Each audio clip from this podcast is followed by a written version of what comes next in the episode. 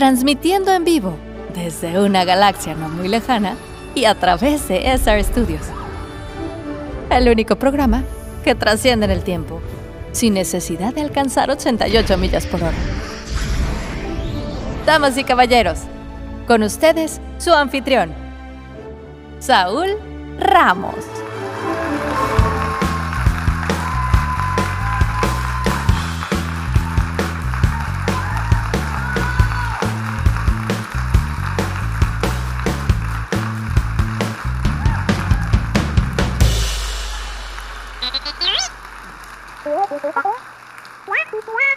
Gracias, BPA. También me da mucho gusto estar aquí compartiendo contigo.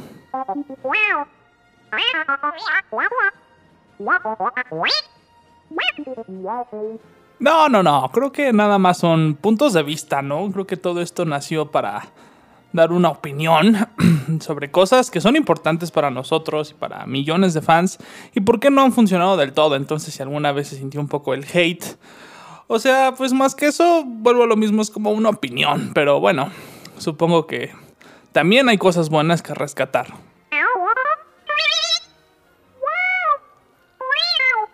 Claro que sí, BB-8. Veamos qué hubo la semana pasada. Pero bueno, fuera de lo estético, creo que pues también como dices, no se supo hacer. Y una de las principales razones, esto lo platicaba contigo Alex, es el paralelismo que existe con respecto a sus predecesoras. ¿Qué tan flojo tienes que ser para tratar de replicar lo que ya existe, no? O no, dejémoslo flojo, falto de creativo, porque puede que no seas flojo, simplemente no encontraste cómo. Digo, imaginemos que tú eres un individuo normal y un día llega Disney, el ratón supremo, y te dice, no sé, Star Wars. Va, pues, ok, fine, ¿no? ¿Y qué concha escribo? Ah, pues sabes qué, un planeta árido con una persona que no tiene nada que ver en el tema, ya sea un scavenger o un farmer, como en el caso de Luke Skywalker, que misteriosamente termina siendo el salvador de la galaxia. A veces hay que saber dejar descansar personajes, ¿no? Siento que igual ahí hubo una confrontación de, ¿sabes qué? El público nuevo no lo estamos acaparando, no nos está funcionando esta narrativa, el público nuevo no está llegando, pues ¿qué hacemos? No, pues hay que retomar al anterior público, al fiel. Pues, ¿qué hacemos? Pues retomamos a lo mejor ahí un personaje, un villano, y yo creo que es lo que, lo que pasó. Creo que la primera vez funcionó porque nadie se lo esperaba, ¿no? No esperábamos todos los eventos que desenvolvieron en la tecnología original. Sin embargo, desde el momento de que vemos Jakku, estamos viendo Tatooine once again. Entonces, creo que pues están pecando de copiarse a sí mismos, si se puede llamar de esa manera, pero lo hacen mal. La, la base Starkiller creo que es lo más lo, más claro a eso, ¿no? Realmente es absurdo, no funcionó la primera vez, ok, vamos, lo intentamos otra vez en Endor, no funcionó la segunda vez, ¿por qué demonios va a funcionar la tercera vez? Ahí lo tienen, damas y caballeros, luego de este breve resumen, pues arrancamos con esta segunda parte de lucro, secuencias forzadas y galaxias lejanas. Seguiremos analizando el tema de Star Wars, esta nueva trilogía y también las nuevas películas que llegaron a partir de la compra de Disney. Entonces, bueno, en la línea ya tengo a mis dos queridos amigos, Alex Carrizosa, Carla Chantres, qué gusto saludarlos. Y BB8, también muchísimas gracias por acompañarnos en esta pequeña introducción. Este, bueno, pues continuemos con desde donde lo dejamos. ¿Se salva o no se salva Star Wars así en términos generales, digamos? Digo, porque, o sea, si nos ponemos a pensar en trilogía precuela, pues digo, no sé ustedes, pero episodio 1, salvo por la pelea final, sí se me hace un poco también como fuera de lo que estamos acostumbrados. Episodio 2, pues la calentura de Padme y Anakin, pues realmente pues, era algo necesario, ¿no? A lo mejor para entender lo que va a ser el, el preámbulo. bueno, a mí me encantó porque pues, es el romanticismo que hacía falta. No, o sí, o sea, a lo mejor es un elemento porque pues, realmente son razones por las cual por las cuales, perdón, Anakin cae, ¿no? O sea, y surge todo. Es que de ahí, pues, la mayoría pues, surge casi todo, pero a mí sí me gustó. Sí, sí, sí, creo, creo que el 2 también, también pasa. creo que a todos les pasó con la precuela como a nosotros con la secuela. Yo cuando salió fue así como de qué es esta basura. Y después como que le vas entendiendo, mínimo le vas agarrando cariño. Digo, ah, yo jamás olvidaré el monólogo de Odio la arena. se mete en todos lados. Es así como de, no, poeta, güey. Sin embargo, pues tiene cosas buenas. Sobre todo ver cómo Palpatine va seduciendo poquito a poquito a Anakin, ¿no? Sí, y te digo, pues toda esta historia, ¿no? Con Padme, que al final es la que, pues es la razón de la que, por la cual termina cayendo al lado oscuro. Creo que es un, un precursor, pues, dice, dice la Padawan que, que le gusta el romanticismo y todo, pues eh, se vio medio abusiva la Padme, ¿no? Pues cuántos años era mayor que él. Como el Eh, doble, se supone que tiene como ajá. 7 y 15 cuando se conocen. Más o menos. Ay, pero pues no le hace. No le hace. no le hace. Era una saltacunas, Padme era una Ay. buscona. No importa, en esa galaxia. ¿Quién sabe cómo, es- ajá, quién sabe Ay, cómo en esa galaxia, en la exactamente, galaxia? en esa galaxia ahí todo está permitido. Hay otro tipo de leyes. Sí, hay hasta aliens. y así como, te juro que no creo que haya ley por planeta. Ok, bueno. Y episodio 3, eh, a, a muchos no les la gusta. pelea final de Mustafares. Así es, es, es una cosa que se explotas. E- Esa coreografía, eso es algo que extraño mucho de las películas. Exacto, esa coreografía es La genial coreografía es perfecta, mediocres. O sea, perfecta. ¿cómo pasamos de darle 300 vueltas al sable a Rey que nada más da un fregazo toda enojada y Bueno, pero es que-? E- Eso es algo entendible porque Rey realmente pues no tuvo una instrucción como la tuvieron pues los antiguos caballeros Jedi, ¿no? O sea, realmente Rey y la vez parece que está partiendo una piñata. Es más, hasta los Sith, o sea, me acuerdo de Darth Maul, pues, los movimientos y todo, pues ya, obviamente, pues este, ahí hasta se practicó un deporte, pues toda su vida, ¿no? Digo, ahí ya tenía también un entrenamiento ya más disciplinario, más de deporte, pero sí se nota, pues hasta la calidad, como dice, pues de la coreografía, de los, es más, pues Darth Maul yo siento que debió haber durado un poquito más, aunque sea tres episodios, ¿no? Eh, porque sí era un deleite verlo en acción. Y como dicen, pues, Le- legalmente sí está, sí, legalmente pues Darth Maul nos dura hasta Rebels, ¿no? Ahí en Darth ese Maul duelo. nos dura hasta rebeldes. a este Es más, ahí podrían haber retomado mejor ese personaje y no realizar ahí una como conexión rarísima entre Palpatine y bueno, no sé, pero pues es un deleite verlo en acción, ¿no? En cambio, pues ves ahorita las, la- las, las batallas o las peleas de esta nueva trilogía y sí como que siento que le quisieron meter tanto, pero tanto que al final a veces dicen lo más sencillo es lo mejor y creo que en este caso hubiera resultado mejor eso, algo sencillo, no, no era necesaria tanto ahí adorno. Y te voy a, voy a usar tus propias palabras, palabras en contra tuyas, Saúl. Si Rey no tuvo el entrenamiento de los caballeros Jedi de anteriores, porque aprendió a hacer Force Mind Trick de repente con el Stormtrooper. Pues porque nomás así era cuestión de órale, pero. Además, si nos vamos a eso, pues legalmente a Luke nunca como que le enseñaron cómo hacerlo, ¿no?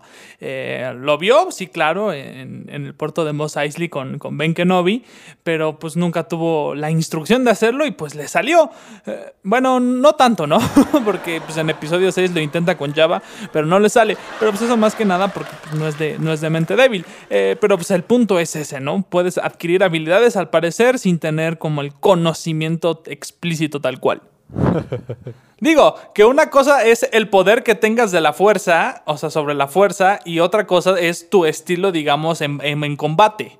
¿Por qué? Porque si ves episodio 7, tanto Finn como Rey, y no puede ser que le hayan ganado a Kylo Ren, pues básicamente pues no estaban, pero estaban como bateando, o sea, es, es muy Ah, burdo claro, su, su estilo. Finn, o sea, es más, Finn agarra mejor la espada que Rey. Finn utiliza la empuñadura de Qui-Gon Jinn. Por, por lo menos, ¿no? Se ve aquí como, se ve como más malote, sí, sí lo ves y como que te la piensas, dices, no mames, este güey me va a dar en la madre. Sí, sí lo piensas. El líder de los caballeros de Ren perdió contra un limpiapisos, porque les recuerdo que Finn limpiaba el piso. Así es, era parte del honorable equipo de, este, de limpieza. Ahora, rápido, ¿no se les hubiera hecho mejor que la historia de las nuevas secuelas fuera sobre Finn? Sí, sí. Una, es más, incluso, oye, qué buena, qué buena perspectiva, porque incluso estás dando, otorgando lo políticamente correcto que ahorita quiere hacer Disney. Exactamente. Aparte de de, verdad, que es una, o sea, están es agarrando un completo. protagónico que, que ahorita es, digo, otra vez, insisto, están viendo que, bueno, no sé si ya vieron quién, quién va a ser la nueva sirenita, quién va a ser la nueva campanita. Tienes toda la razón, con fin, hubieran dado ese giro, sin verse Aparte de que es una historia completa. O sea, es alguien que va de la nada, como Luke Skywalker, que le toca o el que le tocan es así como de, ah, sí, este, te eligieron místicamente, ¿no? O sea, le toca, llega a Poe y por ende de razón dice, sí, te ayudo y te vas. Luego él crece, tiene un némesis completo como es Phasma, que también es malísimo el arco de Phasma. Y él, él sí puede tener todo este desarrollo de personaje que, podría, que, que tuvo Luke. Aparte que es alguien con esperanza. Sí, le quitaron a su familia. Sí, hay mucho. donde- Todos, ajá, o sea, lo hicieron huérfano a Dede. Es parte del enemigo, pero no por gusto, sino porque lo secuestraron de morrito. Ajá, o sea, lo hacen héroe porque no le queda de otra. Como a Luke, o sea, Luke te re- recuerdo que le dijo a Ben Kenobi que no. Iba de regreso a su casa y de repente ve que hicieron barbecue a sus tíos. Y ahí es cuando dice, bueno, pues vamos, ¿no? El gato dice que no, güey. Sí, le dice es lo de su papá y que la chingada le dan el sable, güey, así como... No es más, out. hubiera sido exe- o sea, mejor protagonista que Rey. De verdad. Eh, No, no me había percatado de esto. Incluso hasta puede haber ahí una narrativa de ver por, o sea, desde el otro lado, por dentro, todo lo que es el lado oscuro. Y ahora la transición, ¿no? O sea, al revés, o sea, ya no lo que pasó con Annie de, de, de, de la fuerza al lado oscuro, pues ahora va a ser al revés, ¿no? Podían haber hecho esa narrativa, ¿no? Ver ahora desde la otra perspectiva por dentro del lado oscuro a la hora. O sea, sí. sí Inclusive hubiera- yo lo llegué a creer cuando vi el trailer de la Ajá. 9 y recuerdo haberlo platicado con algunos compañeros del trabajo. Cuando salía Rey mala, yo dije, finally, o sea, Rey se vota porque pues, es Palpatine, pues es mala por naturaleza, si creemos eso. Y el que tiene que tomar el ascenso y se convierte en Skywalker es Finn. Yo dije así como de, yes, finally. ¿Y saben en qué termina? Que le quiere decir toda la película que es Force Sensitive y nunca se lo dice. Sí, definitivamente. Estoy, me acabas de abrir una, una nueva perspectiva, ¿eh? Muy, o sea, sí, totalmente válida y mucho mejor. Y Hubieran- Nos hubiéramos librado de todos estos plot holes que crearon solamente por crearlos. Pudieron haber tenido su princesa mala si quieren, de Rey. Y Es más, tenido mejor O sea, hubieran tenido, ya, son muy cool las villanas Disney. Hubiera estado excelente tenerla a ella. Las villanas De verdad, Disney. yo Hay por- gente por que supuesto le que- encantan. Jalo los a tener en el estuche ahí al lado a Maléfica y a Rey, por supuesto. Hubiera Hay un Funko de Rey. Mala, ¿eh? Sí. Sí la puedes poner. Hay un Funko es de más, Rey Mala. Con sí el le queda más el ser villana y quedar como villana. Yo lo llegué a creer Sí. y pues también fue una parte de mi decepción porque no he escuchado tan loco. Aunque todo el mundo dijo, no, va a ser la misma escena que cuando Luke cree que es malo Es en que la es eso, caverna de, predecible. de Dagobah. Y, ajá, dije, bueno, que pues de fue cierta eso. manera tienen razón. Bueno, O sea, es- es que eso es algo que pasa fue con- predecible. Sí, es algo que pasa con toda la trilogía. O sea, toda la nueva trilogía es paralelismo a, a- a la original. O sea, el planeta este desértico, ¿no? Luego en el episodio 8, pues vaya, el Imperio contraataca básicamente tiene como dos secuencias, que es este, las patoaventuras de Luke y Han Solo y el halcón escondidos de- del Imperio. O sea, solo parten 12. O sea, no puede ser que la primera orden no pueda matar a las pinches navecitas y nos tienen ahí una hora y media viendo cómo están disparando, disparando, disparando. Y como dicen, o sea, en el episodio no es exactamente lo mismo. Luke, que tiene esta versión mala de sí mismo. Este, vaya, hasta acabó en, End- en, en Endor, ¿no? O sea, Sí. Acabó en Endor. Acabó en Endor. Oigan, Un hablando de. Endor, de Tatooine, ¿cuál es su planeta favorito? ¿Entre Ya solo esos dos o en general? No, no, no, en general, en general. uff, me encantaba Scarif. Es que Scarif es una obra de arte artísticamente. O sea, eso de la arena roja, sal roja. Digo, está muy bien pensada esa parte hasta que el poder del amor rompe. Me lleva a la. Rompe la escena genial en la que el Stormtrooper se va a sacrificar en contra del. Es la escena del Día de la Independencia. En la que el vato, el papá de va en la nave contra la, la nave nodriza y se revienta. Es idéntico. Finn ya lleva los ojos cerrados de que se va a sacrificar. Y esa también era una muy buena forma de cerrar el arco de Finn, pero no el poder del amor. Amigo, bueno. pero Scarif es Tulum espacial, básicamente. Te No, estás está confundiendo. Scarif. O sea, literalmente está, está genial el planeta. Sin embargo, digo, tenía que decir eso. Ahora, de Deluxe hay un- planetas muy buenos. Por ejemplo, Dagobah es horrible. Pero si lo comparas con todo lo contrario de Dagobah, que está lleno de vida, aunque sea medio pantano, al planeta de las Night Sisters, Dathomir, que es completamente muerte y todo es arena y eso, Dathomir es genial. Coruscant tiene su, su magia. O sea, Coruscant podría ser casi casi el mundo a lo que vamos. Es ¿no? el DF, ¿no? O sea, tienen pues, casi, casi, pues es una metrópoli, o sea, tienes low life, todos los que viven en el suelo están jodidísimos y drogas y, y basura y Pero todo. y tienes que nada más elegir como- uno. Uno, Alex. ¿Solo uno? Solo uno, ajá, o sea, uno. Yo definitivamente elegiría Coruscant por todo lo que pasa ahí, o sea, el templo Jedi, el, saqueo del templo Jedi, Ujú. esta diferencia de clases, inclusive después en el futuro que hay una raza que son los Johan Boss, Johan Boss, no me acuerdo, que saquean Coruscant completamente, entonces a mí se me hace un planeta muy completo. Padawan.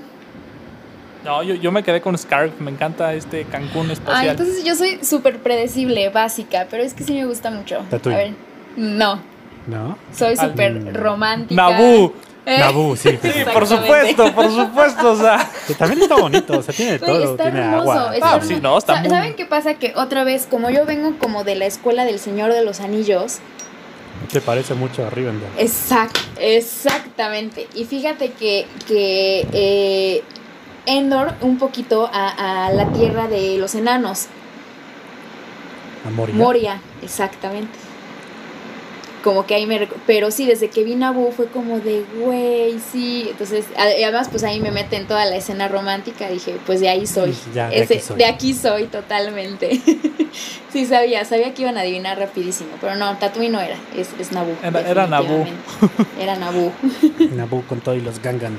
Por cierto, no sé si sepan, pero había una escena borrada en la cual se moría Jar Jar Binks en episodio 1. uy, me hubiera encantado. No está, búscala. Se supone que se rompe la navecita esa que les dan los Gongan, que muerde el, mouse, el pez este enorme. Sale a, la, al- a una este, waterfall, se me fue el nombre, eh, cascada. Y los Jedi se pasan con un cable y a este güey se paniquea y se cae la nave y se, se revienta en, en la cascada. Y ahí se quedó Jar Binks. Ok, eso, eso no lo sabía. Oigan, pero entonces ya, este, para terminar, una pregunta importante. Con todo lo que estamos viendo de Mandalorian, bueno, eh, contigo Padawan no damos spoilers, pero me imagino que ya viste el tráiler de la, de la segunda temporada. Este, y pues supuestamente con la nueva trilogía que Dios quiera que no se la den a, a Ryan Johnson al final, me gustaría preguntarte lo mismo que le pregunté a Alex la semana pasada, Padawan. ¿Qué harías tú, entonces, si fueras tú la directiva, la encargada, para intentar mejorar esta situación en la que se encuentran las películas de Star Wars? Pues para reivindicar, bueno, es que, a ver, hay que, hay que entender algo. Pues las películas ya están hechas, ¿no? Eso ya, lo que, con base en lo que tenemos, aquí un poco la salvación, pues es, este, es de Mandalorian. ¿Qué haría yo? Retomar algo del universo y meterlo ahora sí a la serie. Aquellos, eh, aquellas, eh, pues, narrativas muy icónicas o esenciales, ahora sí meterlas en la serie, ¿no? Y pues así como quisieron borrar personajes, eliminar historia y todo, como quisieron para poner a estos nuevos y metérnoslos y estos van a ser los tienen que amar a fuerza y pues no fue así, ahora sí como respetar un poquito del universo y traerlo a la serie. Eso es lo que yo haría. ¿Cómo? Ahí sí, pues ya que se quiebren ellos la cabeza, así como quebraron la historia original, pues ahora ellos mejor que se quiebren para poder rescatar, es, arreg- esa- ahora sí que ya hicieron su cagadero, pues ahora arréglenlo. Y tienen la oportunidad, pues o sea, digo, tienen la serie. Entonces si ya, o sea, es que ellos mismos lo, lo tienen aquí, pues ahora arréglenlo. O sea, ya vieron el desastre, ya vieron las quejas, ya vieron la percepción, pues un tanto negativa, arréglenlo, ¿no? Es más, ¿qué haría yo? Incluso es como, eh, no es tanto que te vayas con productores, con directores, preguntar a fans, ¿no? Yo creo que, eh, digo, sí está muy difícil darle gusto a todos, pero poder armar ahí, a lo mejor, ¿saben qué? Eh, opciones, ¿no? ¿Y qué les gustaría? Y más o menos por ahí, ¿saben qué? Que les gusta esto, pero vamos a darles mejor un plot twist, ¿no? Y les cambiamos a lo mejor. Y por ahí podría ser, porque tienen la oportunidad de enmendar, pues lo que, lo que destruyeron un poquito, pues ahora con esto tienen una oportunidad de volver a renacer como Fénix de las cenizas. Bueno, eso sí que es una interesante idea, una consulta general. Ok, uy, creo que sería difícil como llegar a un censo, pero vaya, eh, sí, sí, al final de cuentas, pues el fan sabe lo que quiere, ¿no? Este, yo en lo personal, fíjate que mm, a lo mejor sonará un poco extremista tal cual, pero me gustaría que se rehiciera todo a partir del episodio 6. Hay de veras muchas historias fuera del canon que valdría la pena ver. Me encantaría, eh, bueno, este, eso es una de las cosas que sí me gustó del episodio del episodio 9 y también del 8, ¿no? Que se ve un poco más de la vida de Jedi de Luke y en el 9 pues inclusive hasta vemos la vida de Leia, ¿no? Que es la, primera y única vez que se ve en las películas eh, pues estas habilidades que Leia también tiene en la fuerza porque pues al final de cuentas es una Skywalker. Entonces, em, pues yo creo que si pudieron hacer reboots de muchas franquicias y les funcionó, porque pues es algo que que funciona, ¿no? Fuera de, no sé, se me viene el ejemplo rápido de Batman. Luego a lo mejor del fiasco que terminó siendo la última película con George Clooney. Llega Christopher Nolan y de repente, ¡pum! O sea, un giro total a, todo este, este desmadre y crea una saga icónica. Entonces, creo que si yo fuera director, bueno, directivo más bien, de Lucasfilm, o bueno, de Lucasfilm, ya no por no tener mucho, de, Disney, ¿no? Eh, creo que yo me atrevería a la mejor a intentar hacer esto. Eh, decir, bueno, ¿saben qué? La cagamos, lo reconocemos, ¿no? Pero pues fuera de eso, pues no creo que los fans como que se, hicieran, se echaran encima como, de, ay no, ¿cómo lo van a cambiar? No, creo que la gran mayoría le daría una, una oportunidad a todo esto. Y entonces, como decía, explorar estas cosas que, están fuera del, canon y llevarlas a la pantalla grande. De veras disfruté mucho ver a Luke como Jedi, también pues los propios hijos de, de, de Luke entonces, vaya, me encantaría realmente tener esta perspectiva nueva de, Star Wars, ¿no? A lo mejor salirse un poco ya de lo convencional o de sus propias fórmulas, las que funcionen, pues sí, definitivamente dejarlas, pero pues intentar ir por nuevas cosas, porque pues al final de cuentas, si algo se ha caracterizado, o más bien si algo tiene eh, en común, tienen en común todas las películas, la saga de Star Wars, es que es una película que ha innovado, ¿no? Desde la primera, desde el, bueno, ahora llamado episodio 4, la película original, todas estas formas en las que se empezaron a hacer las películas, pues fueron un precedente para toda la ciencia ficción. Y entonces creo que eso es algo que no debería perderse. Em, y pues no, no todo es malo, ¿no? Tenemos igual, por ejemplo, ahí dentro del, del universo, pues ya eh, metiste las historias de Han Solo y eso, entonces pues también podría funcionar. Inclusive Han Solo no es tan mala, o sea, tiene, tiene ideas, no, pedazos muy nefastos. Pero no es tan mala. Y luego tienes, por ejemplo, la parte completa del casino en episodio 8. Sí, no, Canto Pike, personajes como Rose, eh, son como, como muchas cosas. No, Rose Dico, Jesucristo. Lo hubieran dejado morir, malditas se hubiera sacrificado y hasta me hubiera caído bien. En el se, cumple el personaje. ¿Recuerdas en el Día de la Independencia cuando el papá este alcohólico se sacrifica para reventar la nave? Lo convierte en un héroe y al final hasta el hijo así se, pone sentimental y le... Y, aparte es una escena icónica en el cine. Lo pudiste haber replicado y hubiera quedado de putísima madre. Pero no, el poder del amor es más fuerte. Ah, fuck off. Y luego en episodio... De qué bueno que en episodio 9 cuando voltea la estupidez y le vuelve a decir a Finn, Finn, no te vayas. Finn le dice así como de, oye, morra, no, güey. Y entiende, si se hubiera quedado otra vez... Son las únicas dos cosas que hizo bien en episodio 9 es una, no hacerle caso a Rose Tico, y dos, y ni siquiera salió en la película, en los textos de la película le ponen nombres de sets antiguos a las legiones de la última orden. Y la legión que justamente baja contra los caballos estos marcianos en, la, en uno de los exegols este. Pasa que le llaman a la región de Revan. Eso es enorme. Y no salió en la maldita película. ¿Sabes qué significa esto? Que Revan, uno de los mejores personajes en la historia de Star Wars, si no lo conocen, por favor, búsquenlo en internet, existe. Eso, nado a esta nueva trilogía de la antigua de la Alta República, me emociona muchísimo. Sé que no es el, el, timeline, pero ya existe Revan. Eso fue lo mejor que hizo la película. Darth Revan como que se resiste a salir, ¿no? Inclusive, si no me equivoco, en la tercera temporada de Clone Wars, el episodio de Ghost of Mortis iba a salir como un asesor, ¿no? Como una aparición para el hijo. Para quienes no, tengan muy en claro qué está pasando, eh, resulta que hay un equilibrio en la fuerza que lo representan con tres eh, personas, no me atrevería a decir deidades, tres personas, el padre, el hijo y la hija, que es básicamente como el equilibrio, eh, el lado oscuro y el lado de la luz, ¿no? Bueno, entonces se supone que el hijo, que representa la parte de la oscuridad, tiene una visión con precisamente con, con Raven, como dice Alex, este, pues ya es algo canónico.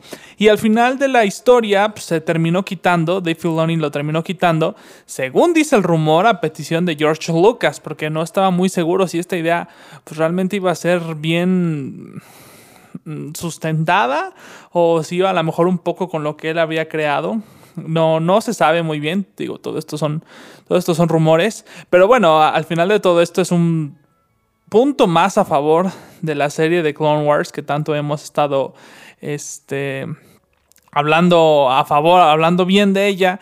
Eh, no es un secreto que pues el final resultó sumamente satisfactorio para todos los fans. Si no han tenido la oportunidad de verla, el final y cómo involucra ya la Orden 66, ¿no? Dentro del final de la Guerra de los Clones, es realmente magnífico. Creo que se queda... Eh, con ganas de más. Es una serie que tardó muchísimo tiempo en terminar de desarrollarse, pero valió totalmente la pena. Pero bueno, este, amigos, se nos está acabando el tiempo, entonces por último me gustaría que los dos nos compartieran sus redes para poder quererlos seguir y que pues que sigan los debates, ¿no? Que siempre se mantenga este pues este punto de análisis. Bueno, pues mis redes a mí me encuentran como Carla Chantres, así todo junto, Carla y Chantres, tal cual se escucha el apellido, C-H-A-N 3, así como Chan 1, Chan 2, Chan 3, así. Así, Chan3, así me buscan en todas las redes sociales, Instagram, Twitter, todo. Esta vez no me, voy, a regar, ya las tengo abiertas.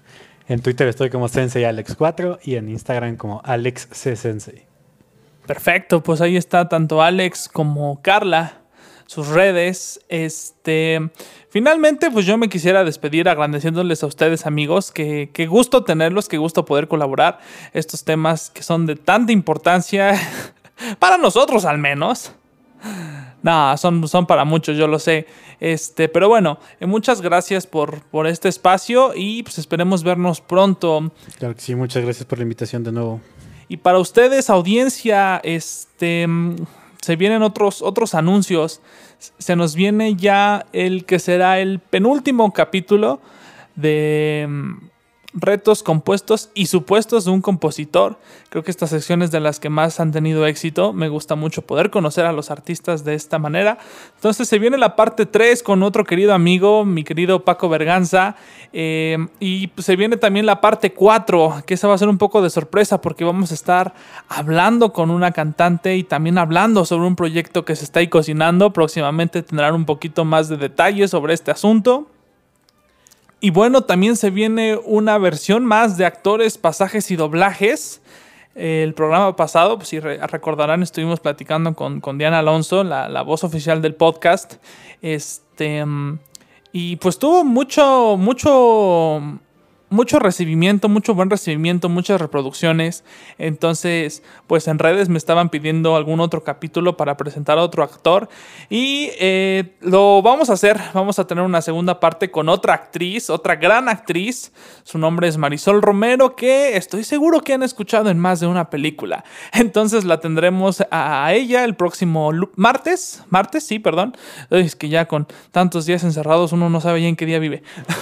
Pero bueno, entonces el viernes nos acompaña Paco Berganza y el martes con Marisol Romero para dos episodios ya ah, en la recta final de, este, de esta primera temporada. Eh, yo soy Saúl Ramos, esto fue es igual a MC al cuadrado, está muy cabrón y no se les olvide seguirnos en todas las redes, en Facebook y en Instagram como arroba el Instagram también del canal arroba está muy cabrón y mi Twitter, arroba Saúl Ramos-bajo. Para seguir en contacto, los estaré leyendo. Muchísimas gracias por su atención y espero que hayan disfrutado de este episodio. Hasta la próxima.